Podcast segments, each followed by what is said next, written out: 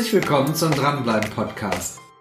Der Podcast, mit dem das Dranbleiben im Verkauf noch mehr Spaß macht. Es grüßen euch Fleming Roll und Birte Domianus, hallo.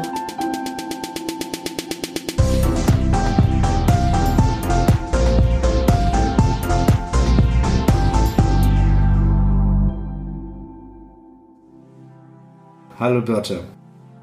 Weißt du, was mir letztens eingefallen ist?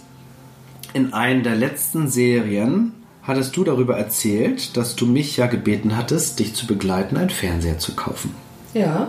Und dann habe ich dort im Verkaufsgespräch die Möglichkeit ja gehabt, die Verkäuferin ein bisschen zu beobachten. Sie war ja mit dir beschäftigt und hat sich mit dir unterhalten und ich habe einmal das Gespräch analysiert. Ist dir da etwas aufgefallen? Nö, die war doch ganz nett. Ich habe gekauft, also muss sie das doch gut gemacht haben. Oder hast du was anderes gesehen? Stimmt, gut gemacht hat sie das auch. Du hattest dir damals ja ein bestimmtes Budget gesetzt, das du nicht überschreiten wolltest. Bist du dabei geblieben? Ich weiß nicht, ob ich das jetzt so finde, dass das alle hören sollen. Ja, ich ähm, habe mein, ich habe mein Budget überschritten um 70 Euro. Jetzt ist es raus. Ich Jetzt- hoffe, meine Kinder hören das nicht. Mama hat so viel Geld ausgegeben. Was war der Grund dafür, dass du 70 Euro mehr ausgegeben hattest, als du wolltest? Naja, ich hatte ja vorgehabt, was ich alles haben wollte und das gab es eben nicht für dieses äh, Budget, was ich mir gesetzt hatte. Hattest du denn der Verkäuferin gesagt, dass du nur ein bestimmtes Budget ausgeben wolltest? Ja klar, natürlich. Das habe ich gleich zu Anfang gesagt. Okay, was hat, wie hat sie darauf geantwortet? Naja, wenn ich die und die Funktion haben möchte an diesem Fernseher, dann äh, geht es erst bei der und der Preiskategorie los und die lag schon über meinem Budget. Fühltest du dich in dem Moment, als sie das gesagt hatte, dann über den Tisch gezogen? Nö, das fand ich total logisch. Also wenn es eben so ist, dass es bei der Preiskategorie anfängt erst, ähm, nee, das fand ich einleuchtend. Okay, weil du die in die Techniken eingeschlossen haben wolltest. Ja, genau. Also ist sie dran geblieben, die Verkäuferin. Ja, Mann. ist sie.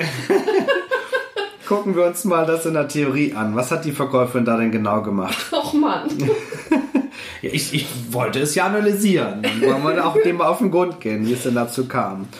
Das heißt, sie hat dann einen Einwand, ich habe nur das und das Budget oder allgemein auch gesagt, äh, das ist mir zu teuer. Bei dem Einwand ist sie zurück in die Nutzenargumentation gegangen. Das heißt, sie hat dir genau erklärt, welche Funktionen der Fer Fernseher enthalten hat, die dir ja so wichtig sind und hat argumentiert, was du dann davon hast. Ja, du konntest das also nachvollziehen und hast damit deine Budgetgrenze also überschritten. Ja, das ist, ähm, das leuchtet ein. Können wir jetzt mal ein anderes Beispiel nehmen, bitte? Können wir meinen Fernsehkauf verlassen? Hast du noch ein anderes Beispiel für mich? Stell dir mal vor, du willst mit einer Freundin einen Urlaub buchen. Dir schwebt äh, Ibiza vor und sie würde gerne nach Mallorca. Das ist jetzt mal nur so, so eine Idee, so ein Beispiel. Du äußerst deinen Wunsch, dass Ibiza doch toll wäre und deine Freundin sagt, naja, das finde ich gar nicht so toll.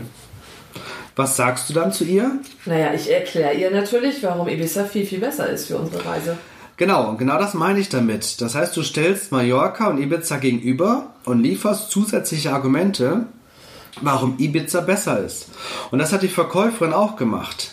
Sie hat die beiden Fernseher miteinander verglichen und bei dem, den du dann gekauft hast, die Argumente geliefert, die ausschlaggebend für dich waren, weil es dir ja so wichtig war. Wie hättest du dich denn gefühlt, wenn du deine Preisgrenze damals geäußert hättest bei dem Fernseher und die Verkäuferin gesagt hätte, da wäre nicht mehr drin, das täte ihr total leid, da können sie nicht mehr machen, schönen Tag und schieß noch. Das hätte ich richtig blöd gefunden. Da hätte ich das so empfunden, dass die kein Interesse an mir hat und hätte mir wahrscheinlich einen neuen Elektrohändler meines Vertrauens gesucht. da hätte ich aufgegeben. Also das wäre nichts mehr für. Da wäre ich sogar beleidigt gewesen, glaube ich. Die mehr Interesse die hat. ja, das hat, hätte mir nicht gefallen. Das heißt, bei Einwänden, wenn du bei Einwänden nicht dran bleibst, beleidigst du den Kunden. Ein anderes Beispiel. Stell dir mal vor, du gehst auf eine Party und dort spricht dich ein Kerl an.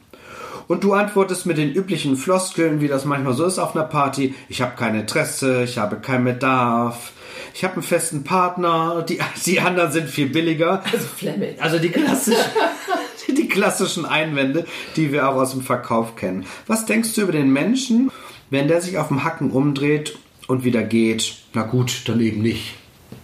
Was ja, dann war ich ihm wohl nicht wertvoll genug. Das war eine klare Fehleinschätzung von ihm. Aber ich würde denken, okay, also was für eine Flasche, ne? Ja. Wenn der sich nicht weiter bemüht, dann ähm, wäre es auch nicht gut geworden. Der soll sich mehr bemühen, der soll um mich kämpfen. Genau, Frauen wollen erobert werden. Ja, bitte. Ja, bitte. Und Kunden wollen auch erobert werden. Das heißt, wenn der Typ auf dem Hacken umdreht, beleidigt er dich. Das heißt, Einwände sind auch Kaufsignale. Das musst du mir jetzt erklären. Ja, also wenn du einen Fernseher überhaupt gar nicht haben willst oder das Budget maßlos überschritten worden ist, dann hättest du ganz anders reagiert, als du, als wenn du gesagt hättest, ja, eigentlich wollte ich nur so und so viel Geld ausgeben. Das heißt, immer dann, wenn wir kategorisch nicht kaufen wollen, reagieren wir auch so. Das heißt, der Ton wird forscher, die Worte werden knapper und die Körpersprache verändert sich auch.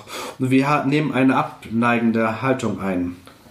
Du sendest dem Verkäufer quasi ein Signal, dass du zwar kaufbereit bist, aber so, sagen wir mal, nur zu 70 Prozent. Da es hier beim Preis noch etwas zwackt, frei nach dem Motto, erklären Sie mir einmal, dann zwackt es nicht mehr so, dann bin ich auch bereit zu kaufen. Ja, völlig logisch. Das hat sie ja auch mit mir gemacht. Also du empfiehlst mir gerade, ich sollte mit der Elektrofachmarktverkäuferin in Urlaub fahren. nee, aber es ist, äh, ich fühle mich sehr, sehr ertappt, Fleming. Das ist mir so nicht ähm, aufgefallen. Ich habe das als ganz normales Verkaufsgespräch empfunden und erinnere mich aber jetzt dran, dass ich dir unterwegs sagte zum Fernsehkauf, das ist wirklich die maximale Obergrenze. Und die habe ich überschritten. Okay, was lernen wir also draus? Das heißt, bleibst du nicht dran bei den Einwänden, beleidigst du einfach den Kunden? Ja. Einwände sind Kaufsignale und gehören bitte auch behandelt zu werden, weil das heißt ja auch Einwandbehandlung, also sind die Einwände auch zu behandeln, zu behandeln. Und es gibt auch die Möglichkeit, Einwände zu behandeln.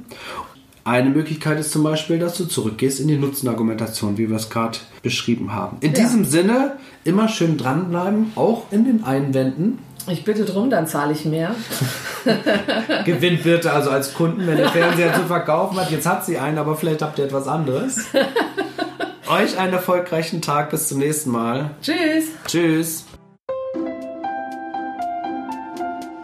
Erst einmal möchte ich ein herzliches Dankeschön sagen, dass du dir diesen Podcast angehört hast. Und als Verkäufer und als künftiger Dranbleiber empfehle ich natürlich, diese Serie zu abonnieren. Weil nur wenn du regelmäßigen Content bekommst, dich im Verkauf weiterbildest und auch neue Informationen bekommst, um besser zu werden, wirst du zum klassischen Dranbleiber. Wenn euch diese Serie gefallen hat, freuen wir uns natürlich über eine 5-Sterne-Bewertung. Weitere Informationen gibt es auf anderen Kanälen. Ihr könnt mir gerne folgen, auf Facebook, auf Xing. Ich freue mich darauf. Herzliche Grüße, euer Fleming.